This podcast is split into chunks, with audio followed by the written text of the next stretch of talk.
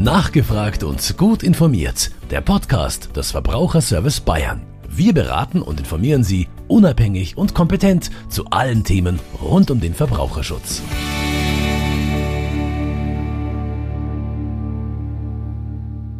Herzlich willkommen zu einer neuen Folge des Podcasts Nachgefragt und gut informiert des Verbraucherservice Bayern. Mein Name ist Yvonne Meininger und ich arbeite als Redakteurin für den VSB, den Bayerischen Verbraucherverband mit 15 Beratungsstellen und 160.000 Mitgliedern. Sie hören eine Serie zum Thema Finanzdienstleistungen, die insgesamt vier Folgen umfasst. In dieser Folge geht es um das Thema Altersvorsorge. Dazu spreche ich mit Susanne Gelbmann, Beraterin für den Bereich Finanzdienstleistungen beim Verbraucherservice Bayern aus der Beratungsstelle Ingolstadt. Hallo, Frau Gelbmann. Hallo, Frau Meininger. Frau Gelbmann, steigen wir gleich ein. Die Deutschen werden immer älter, aber die Geburtenzahlen sinken. Das heißt, der Generationenvertrag steht auf der Kippe. Deshalb plädieren Politiker und Experten für mehr Eigenverantwortung und den Aufbau einer zusätzlichen privaten Altersvorsorge. Muss ich wirklich neben der gesetzlichen Rente unbedingt später für das Alter vorsorgen? Es wird so sein müssen, dass wir eine weitere private Zusatzvorsorge abschließen müssen und uns auch Gedanken um unsere Zukunftssicherung machen müssen. Denn alleinig die gesetzliche Rente wird für ein auskömmliches Leben im Ruhestand nicht ausreichen. Und der Finanzbedarf, den ich im Alter habe, der hängt von ganz vielen individuellen Faktoren ab. Ich muss mich fragen, wie lange werde ich leben? Wie lange kann und will ich auch arbeiten? Die große Frage ist, wie lange bleibe ich denn gesund? Werde ich im Alter fremde Hilfe brauchen oder kann ich mich auf meine Familie verlassen? Wie entwickeln sich die Lebenshaltungskosten in der Gesamtgesellschaft? Und ich muss mir die wirklich tiefe Frage stellen, wie viel Geld brauche ich für ein gutes Leben im Alter? Man geht pauschal davon aus, dass man sagt, 80 Prozent des letzten Nettoentgehaltes soll ich auch im Ruhestand verfügbar haben. Das heißt, ich kann mich also selber hinsetzen und ausrechnen, wie viel Geld im Alter für mich vorhanden sein soll. Und alleine diese gesetzliche Rente, die fast alle Bürgerinnen und Bürger in Deutschland einzahlen, wird nicht ausreichen, um diese 80 Prozent meines letzten Nettoentgehalts erzielen zu können sodass ich also privat zusätzlich vorsorgen muss. Und ich kann das auch noch ein bisschen differenzierter für mich herausfinden, ähm, wie hoch meine Rentenlücke ist. Es gibt im Internet Rentenlückenrechner, zum Teil von der Stiftung Warentest, auf den Seiten von Finanztab. Dort können Sie mit Ihren individuellen Werten kalkulieren und auch eine Inflationsberechnung findet dort statt. Aber die Werte sind bisweilen sehr erschreckend. Wenn man so die nächsten 30 bis 35 Jahre dort hochrechnet, kommen doch in der Rentenlücke enorme Summen zusammen. Das heißt, es ist wichtig, sich auch Gedanken zu machen über den richtigen Zeitpunkt, um mit dem Sparen für die Altersvorsorge zu beginnen. Wann ist denn der richtige Zeitpunkt?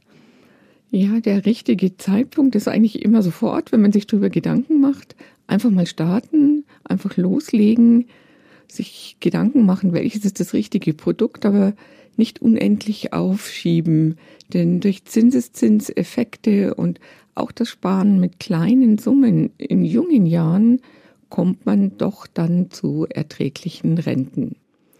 Bevor Sie aber mit der eigentlichen Altersvorsorge beginnen, muss man drei Punkte berücksichtigen. Das eine ist, Sie sollten sich eine eiserne Reserve aufbauen. Das heißt, man sollte zwei bis drei Netto-Monatsgehälter auf die hohe Kante legen, am besten auf ein Tagesgeldkonto für unvorhergesehene Anschaffungen, wie wenn äh, die Waschmaschine kaputt geht, äh, das Auto eine teure Reparatur benötigt oder sie eben auch eine Urlaubsreise finanzieren wollen. Also dieser Notgroschen, diese zwei bis drei Nettogehälter, die sollten verfügbar sein. Das Zweite, was man berücksichtigen soll, bevor man den Sparvorgang fürs Alter tätigt, ist Schuldentilgen. Zahlen Sie Ihre Kredite zurück. Denn wenn Sie zum Beispiel eine Altersvorsorge aus dem Dispo-Kredit regelmäßig begleichen, dann kann dieser Altersvorsorgevertrag einfach keine gute Verzinsung bringen. Schulden tilgen ist eigentlich die beste Geldanlage, die man tätigen kann. Und im dritten Schritt sollten Sie den passenden Versicherungsschutz für sich aufbauen, dass Sie existenzielle Risiken absichern. Das heißt, Sie sollten eine Haftpflichtversicherung haben, um vor Schadensersatzforderungen abgesichert zu sein. Sie sollten das Risiko Tod des Ernährers der Familie berücksichtigen und Sie sollten auch Ihre eigene Arbeitskraft absichern mit einer Berufsunfähigkeitsversicherung. Genaueres zu diesen Absicherungen gegen existenzielle Risiken können Sie in dem Podcast zum Thema Versicherungen nachhören. Es gibt ja sehr viele unterschiedliche Bausteine für die Altersvorsorge und verschiedene Kombinationen. Und wie finde ich denn jetzt heraus, welche Produkte für mich passend sind oder welche Kombination für mich passend ist und meine Lebenssituation? Was können Sie dazu sagen? Also Sie haben es schon richtig angedeutet, es wird niemals nur ein Produkt sein oder ein Baustein, meine individuelle Altersvorsorge, sondern es wird ein Mix sein aus unterschiedlichen äh, Produkten und äh, Förderungen. Denn je nach Einkommen, Lebenssituation und beruflichem Status wird man unterschiedliche Produkte kombinieren. Es wird also immer ein Mix aus verbindlich vorgegebenen Pflichtversicherungen wie die gesetzliche Rentenversicherung für alle Arbeitnehmer, die sozialversicherungspflichtig sind und die Vorgaben aus den Versorgungswerken für Anwälte, Ärzte und Steuerberater sein. Ein zweiter großer Bausteinkasten sind die staatlich geförderten Produkte wie die Riester-Rente, die betriebliche Altersvorsorge oder aber auch Rürup-Renten, die steuerliche Vorteile bringen. Und Altersvorsorge kann natürlich auch aus dem nicht geförderten Sparbereich kommen, das heißt, ich investiere in Wertpapiere, in Investmentfonds, in ein selbstgenutztes Wohneigentum oder ich bekomme Mieteinnahmen aus einer Wohnung, die mir gehört, die ich aber eben als Geldanlage vermiete. Für die persönliche Altersvorsorgestrategie gibt es kein wirkliches Patentrezept. Es ist immer die individuelle Lebensplanung und der eigene berufliche Werdegang, der Ausschlaggeber für das Gesamtpaket. Dieses Paket sollten Sie aber alle fünf Jahre erneut auf den Prüfstand stellen und an die individuelle Lebensplanung anpassen. Bei allen diesen Kombinationen für Altersvorsorge sollte man bei der Auswahl des Produkts die steuerliche und die sozialversicherungstechnische Behandlung des Bausteins sowohl in der Einzahlungs-, aber auch in der Auszahlungsphase berücksichtigen und da ist oft auch der Rat des Steuerberaters hilfreich, um das herauszufinden, was für Sie das finanzielle Optimum ist. Sie haben die Riester-Rente ja bereits erwähnt, die ja seit Jahren ein eher schlechtes Image hat. Auch Verbraucherorganisationen fordern in einer Kampagne Stoppt die Riester-Rente. Für welche Lebenssituationen kann sich der Abschluss der Riester-Rente dennoch lohnen? Ja, die Riester-Rente hat ein ganz, ganz schlechtes Image, das stimmt. Aber wir würden für Geringverdiener und Familien mit mehreren Kindern durch die hohe Zulagenförderung durchaus den Abschluss einer Riester-Rente noch empfehlen. Und für Gutverdiener ist die Riester-Rente ein tolles Steuersparmodell. Da muss man bei aller Kritik an der Riester-Rente sagen, für diese Personengruppen kann sich die Riester-Rente lohnen. Generell sollten aber Verbraucher ihre bestehenden Verträge kritisch überprüfen, ob es sich lohnt, die Verträge fortzuführen. Denn die hohen Kosten von 100 Euro eigener Einzahlung gehen 25 bis 30 Euro für Vertragskosten drauf. Das muss man wirklich prüfen, ob dieses Produkt dann lohnenswert ist, dass Sie noch 20 bis 30 Jahre dort weiter einzahlen. Nehmen wir den Fall an, dass mich mein Arbeitgeber dazu drängt, eine betriebliche Altersvorsorge abzuschließen. Ähm, das läuft ja dann über eine Bruttoentgeltumwandlung. Erklären Sie uns bitte, was diese Bruttoentgeltumwandlung ist. Ja, der Begriff ist super sperrig, diese Bruttoentgeltumwandlung, und es ist schwer, sich dort was vorzustellen. Aber ich verzichte als Arbeitnehmer auf einen Teil meines Lohns und Gehalts und zahle dieses vor Steuern und vor Sozialversicherung in ein Altersvorsorgeprodukt, das der Arbeitgeber aussucht. Meistens wird in eine Direktversicherung oder in eine Pensionskasse einbezahlt. Und ist das ein gutes Angebot? Sollte ich darauf eingehen? Die betriebliche Altersvorsorge kann man nur dann als interessant wirklich einstufen, wenn der Arbeitgeber mindestens 20, besser aber 30 Prozent des Beitrags, den ich selbst umwandle, nochmal dazu gibt. Das heißt, der Arbeitgeber sollte die komplette Sozialversicherungsersparnis, die er hat, mir in den Vertrag mit einzahlen. Und was passiert mit diesem betrieblichen Altersvorsorgevertrag, wenn ich den Arbeitgeber wechsle? Es gibt gesetzliche Vorgaben für die Mitnahme von betrieblichen Altersvorsorgeverträgen. Ich habe also einen Anspruch auf Portabilität, so steht es in den Versicherungsbedingungen. Aber es besteht leider kein Anspruch, dass ich den Vertrag mit dem Versorgungsträger des alten Arbeitgebers fortführen kann. Das heißt, meine vielleicht guten Zinsen und äh, die tollen Fonds, die dort in diesem Produkt hinterlegt sind, da habe ich keinen Anspruch, dass der neue Arbeitgeber das mit übernimmt. Deswegen muss man sich auch hier gut beraten lassen, ob es Sinn macht, den Vertrag lieber stillzulegen und beim neuen Arbeitgeber neu abzuschließen oder auch ganz auf die betriebliche Altersvorsorge zu verzichten. Okay, wir haben jetzt über einige Bausteine schon gesprochen. Kann ich denn meine Altersvorsorge auch unabhängig von Versicherungsprodukten gestalten? Also eignen sich auch Indexfonds als Sparform für die Altersvorsorge? Ja, die Indexfonds, das ist das neue Zauberwort der privaten Altersvorsorge, vor allem für junge Sparer.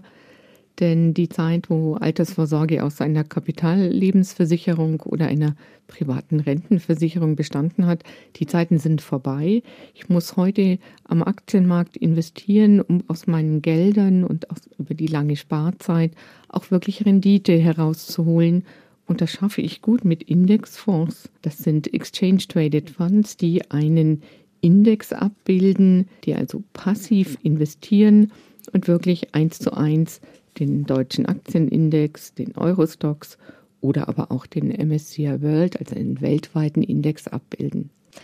Warum sind ETFs für Verbraucherinnen und Verbraucher so attraktiv? Welche Vorteile haben sie?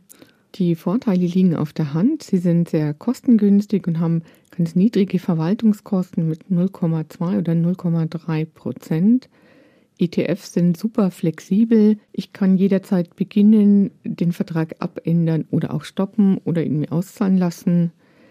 Indexfonds sind transparent. Ich habe also immer den absoluten Überblick über meine Anlage, weil sie wirklich eins zu eins den Index abbilden. Und ETFs sind sicher da sie als Sondervermögen insolvenzgeschützt sind.